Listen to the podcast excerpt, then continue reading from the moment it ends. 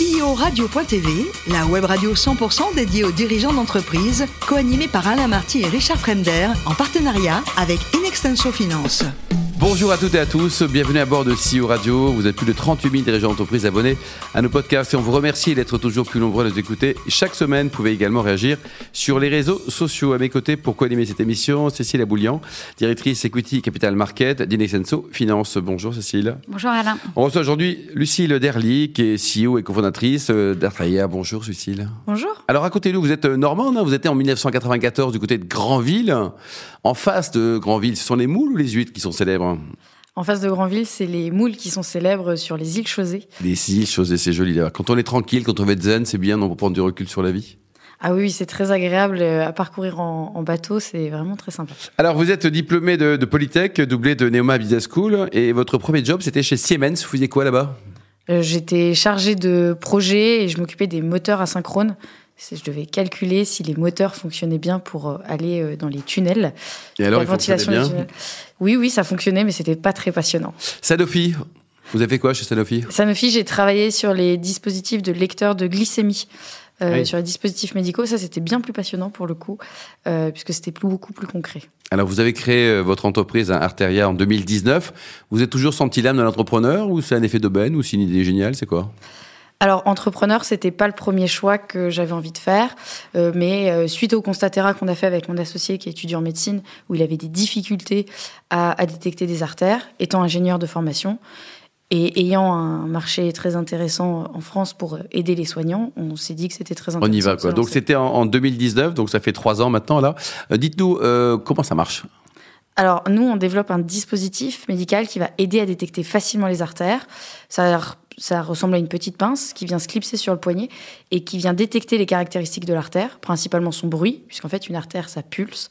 Et on détecte cette information et on triangule et on, informe sur le poignet par un système lumineux où elle se situe pour que le soignant pique dedans. D'accord. Et donc ça, c'est une aide à, la performance, on va dire. Oui, tout à fait. En fait, euh, on n'a pas l'impression, mais piquer dans une artère, on a besoin de le faire une fois toutes les trois secondes en France. Dans 30% des cas, on n'y arrive pas du premier coup. Euh, ça fait très mal, ça fait perdre du temps, ça fait perdre de l'argent à l'établissement de santé. Donc nous, ce qu'on développe, ça permet d'aider le praticien au quotidien. Et alors, vous vendez tout ça, vous n'allez pas voir chaque hôpital, chaque médecin en disant coucou, j'ai une solution magique. Hein. Comment ça se passe votre distribution? Alors, c'est pas encore l'étape à laquelle on est. On est encore en phase de test clinique. Et du coup, pour euh, pour ce faire, là, on va tester euh, en conditions réelles à partir du printemps dans trois hôpitaux. Et après, j'espère, ils signeront pour acheter le produit. j'espère pour trois hôpitaux en Normandie, non? Normandie, Paris et Lyon. Génial. Cécile euh, vous parlez aussi d'un dispositif pour les enfants. Euh, c'est également en développement à l'heure actuelle Oui, alors tout à fait. La taille actuelle de notre dispositif n'est valable que pour les adultes. Et on va d'abord tester sur les adultes, c'est plus facile. Et euh, par la suite, on adaptera pour une taille enfant et puis avec d'autres contraintes également pour les enfants, rendre le dispositif plus facile à, s'adapter au poignet. Mmh, parce que les piqûres, ils n'aiment pas ça. Remarquez les grands non plus. Hein. Cécile Et pour financer euh, du coup vos recherches, euh, vous avez déjà fait une levée de fonds et là vous en êtes où dans votre process? Alors on a déjà fait une première levée euh, au début de l'année 2022 et là on est actuellement... De combien la première levée? 1,5 million. Ah c'est pas mal. Qui a mis les sous bah, Des fonds, des business angels et des médecins également. Et puis après, on est venu compléter avec la BPI. Et alors, France, BPI France. BPI France, oui, tout à fait. Et euh, à l'heure actuelle, on est sur un deuxième tour de, tout deuxième tour de table où on est en train d'aller chercher 3,5 millions. Et donc là, vous tapez euh, qui nos amis les fonds, vous allez voir des, copains, friends and family. À, ce montant-là, ça commence à être sérieux, non? Oui, alors on va plutôt aller solliciter des fonds santé ou des, des partenaires industriels qui pourraient être intéressés sur une aide pour un développement futur euh, du, produit au niveau de sa distribution. Cécile, vous en pensez quoi? Parce que voilà, un, million, ça se trouve peut-être assez facilement quand l'idée est bonne et, quand on a une Lucille qui est souriante et performante, mais quand on arrive à plusieurs millions, quand même, il y a, d'autres méthodes, non? Oui, mais quand on arrive à plusieurs millions, on arrive aussi plus près de la commercialisation, euh, ce qui fait qu'il y a des milestones quand même qui ont été euh, euh, délivrés. donc il y a des choses à montrer, ce qui est peut-être... D'un côté, on n'est pas tout près de la commercialisation, mais on y arrive. Donc euh, voilà. Alors oui, tout à fait. Nous, c'est vrai que ça va jouer sur les tests cliniques et les preuves qu'on arrive à apporter pour Mm. sécuriser et rassurer le, les investisseurs. On arrive sur des étapes charnières là où on va lancer nos tests et on attend un peu la, les premiers retours de ces tests euh, terrain pour euh, valider ou non les potentiels investissements qu'ils peuvent, qu'ils peuvent faire. Donc, euh, en effet, euh, avec ces milestones-là, on va pouvoir déclencher. Et la région vous a aidé euh, Notre ami président Hervé Morin, là, il doit être motivé par ce genre de projet, non? Alors tout à fait, on est beaucoup soutenu et c'est l'avantage aussi d'être en région, c'est que il y a moins de projets et on est très chauvin, donc il y a plus de financements régionaux. Cocorico normand. Voilà.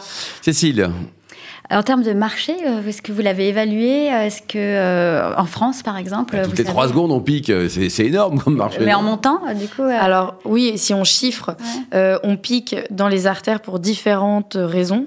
Nous, pour l'instant, on fixe qu'une seule raison et cette raison, elle représente 5 20% du marché à peu près. En France, ça représente juste cette raison-là, qui est pour faire un prélèvement sanguin, euh, plus de 20 millions euh, d'euros euh, de potentiel marché français. Et après, les autres cas d'usage qu'on adressera par la suite permettront de compléter, donc en tout, plus de 100 millions rien que sur la France. Hum. Vous n'avez pas d'idée pour euh, qu'une piqûre, ça fasse pas mal et, et arrêter les phobies pour ce- chez certaines personnes que je connais bien d'ailleurs? Arrêter, euh, ne plus avoir mal, ça va être compliqué, mais Ouais. en tout cas, réduire cette douleur au maximum, c'est ce qu'on cherche à faire Bon, également. Cécile, vous avez peur des piqûres, vous, Cécile, ou pas? Euh, pas spécialement. Non, pas spécialement. Vous avez une question, Lucille Euh, L'idée après, ce serait éventuellement de, euh, de commercialiser vos produits à l'étranger ou euh, et de le faire dans, dans quel horizon de temps Euh, Alors, c'est l'enjeu de la détection des artères, ça concerne le monde entier. Ouais. Donc, bien sûr, euh, c'est de s'ouvrir euh, par la suite rapidement à l'Europe et aux États-Unis dès 2000. Donc, nous, on sera sur le marché en France en 2025. Donc, en 2027 euh, aux États-Unis et à l'Europe. Et puis, par la suite, on, verra pour s'ouvrir euh, au, au reste, euh, je dirais, des, des pays concernés par euh, les détections artérielles. Des pays, quoi. Et de façon, en général, qu'est-ce que vous pensez des, des aides qui sont apportées aux jeunes startups en France, au pléonasme d'ailleurs aux startups euh, C'est bien, il y a des crédits à impôt recherche, il y a quand même beaucoup de choses qui sont mises en place pour, pour aider les entreprises. Alors il y a beaucoup de choses. Après, il faut toutes les connaître. Et ça, c'est pas toujours évident de savoir laquelle on a le droit et à quel Ouais. moment on y a le droit. Donc là, c'est bien de se renseigner. Euh, souvent BPI et de très bons conseils où il y a, il y a- il y a des gens qui sont spécialisés dans les conseils des aides. Euh, un incubateur peut le faire très bien pour permettre de savoir laquelle aller chercher à quel moment et comment. Parce que en tant que start-up, on cherche beaucoup d'argent tout le temps. Ouais. Optimiser toutes les possibilités d'aide pour pour faire avancer la Il y a un bon réseau de startups en Normandie, il y a, il y a une, une vraie dynamique? Ah, Il y a une belle dynamique de start-up, il y a une belle dynamique de start-up dans la santé également. Il y a des réseaux qui se mettent en place et il y a un, il y a un vrai soutien et d'aide au développement pour, euh, pour ces sujets un peu complexes. Lucille, dites-nous, le plus beau métier du monde, c'est dirigeant d'une entreprise, euh, sauveteur en mer ou pilote d'avion? Euh, bah, à l'heure actuelle, c'est sympa d'être euh, dirigeant de, de start-up, Mm. mais c'est vrai qu'étant plus jeune, mon rêve, c'était d'être euh, pilote de ligne. Après, ça m'empêche pas de, de piloter à côté. Oui, mais vous avez été également sauveteur en mer, non? Vous Oui, avez euh, pendant premier. quelques années, quoi. Tout à fait, c'était mon job d'été quand j'étais plus Pas jeune. trop de noyés, ça allait bien, quoi, ça va? Non, non, ça va, c'est pas les plages les plus fréquentées. Bon, et alors dites-nous, côté gastronomie, euh, avec votre compagnon, votre mari, là, vous êtes bien Vous êtes sucré Vous, il est plutôt salé, lui? Alors tout à fait. Moi, je fais plutôt les desserts et lui, il est plutôt sur, euh, sur tous les, les plats plutôt salés. Bon, on le salue. Il fait quoi dans la vie, lui? Lui est également à son compte euh, dans l'informatique. Très bien. Et alors, euh, pour terminer, Lucille, euh, dernier livre lu qui vous a plu ouais, à conseiller aux auditeurs? Euh, alors moi, j'ai beaucoup aimé euh, Le cœur des femmes, euh, qui est un roman sur euh, les, la santé et les femmes dans la santé que je recommande. Vous recommandez quoi? Et le mage du Kremlin?